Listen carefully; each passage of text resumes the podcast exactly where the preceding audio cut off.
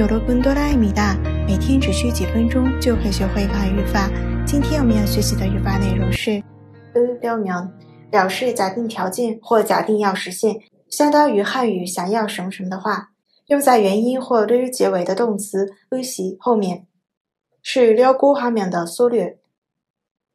首先看一下例句，想要学英语的话该怎么做呢？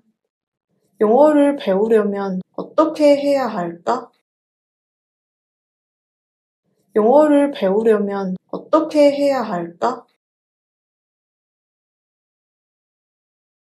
想要卖股票的话该怎么做呢？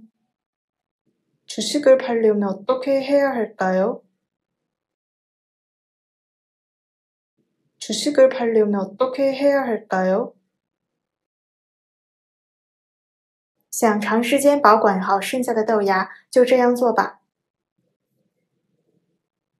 남은콩나물보관오래두시려면이렇게하세요남은콩나물보관오래두시려면이렇게하세요